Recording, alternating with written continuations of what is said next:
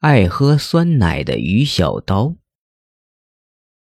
于小刀是个爱喝酸奶的女孩，每次买了酸奶，她都会一口气喝完，然后对着太阳仰起头，确认没有剩下一滴酸奶。田东嘲笑她：“要是喜欢喝，就再买一瓶。”于小刀却说：“好东西就是要一点不剩，才能体现价值。”但是，如果田东也想喝，于小刀就会毫不犹豫地递来半瓶酸奶。于小刀还说，不仅是酸奶，就连他的生命同样也能分给田东一半。后来，于小刀真的把自己一半的生命分给了田东。那次，田东加了一夜班，第二天一大早就被于小刀叫起来，陪他去逛街。两人过马路的时候，一辆刹车失灵的卡车呼啸着向他们冲来。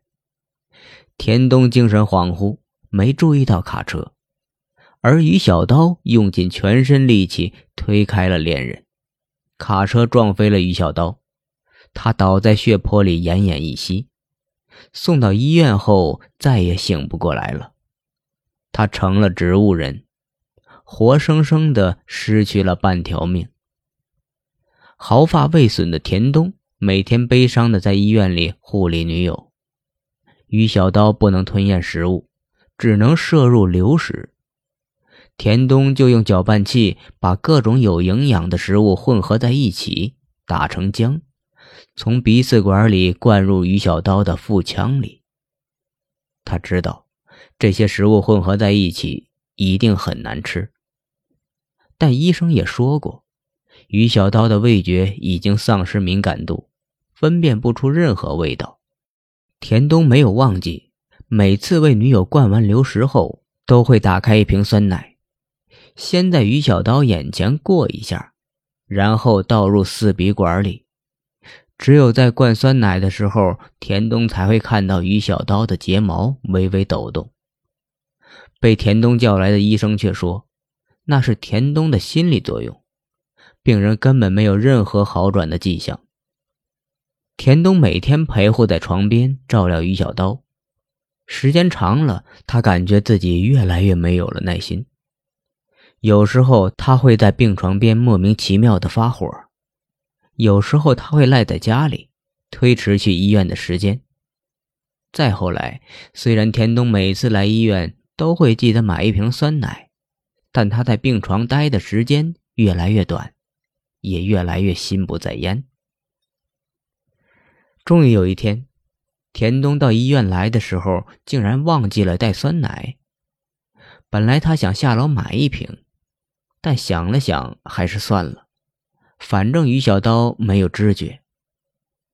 这一次，田东只在病房待了五分钟，他把流食搅拌好，交给护士，便出了病房。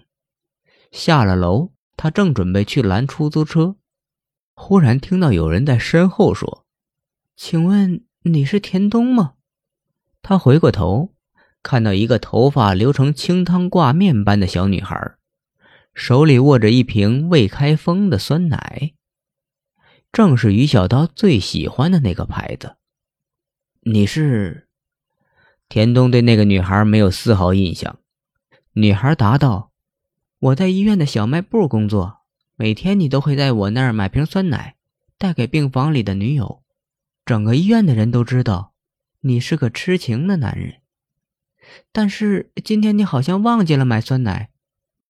田东顿时内疚起来，赶紧道谢了一声，从女孩手里接过那瓶酸奶，噔噔噔的上了楼，冲进于小刀的病房。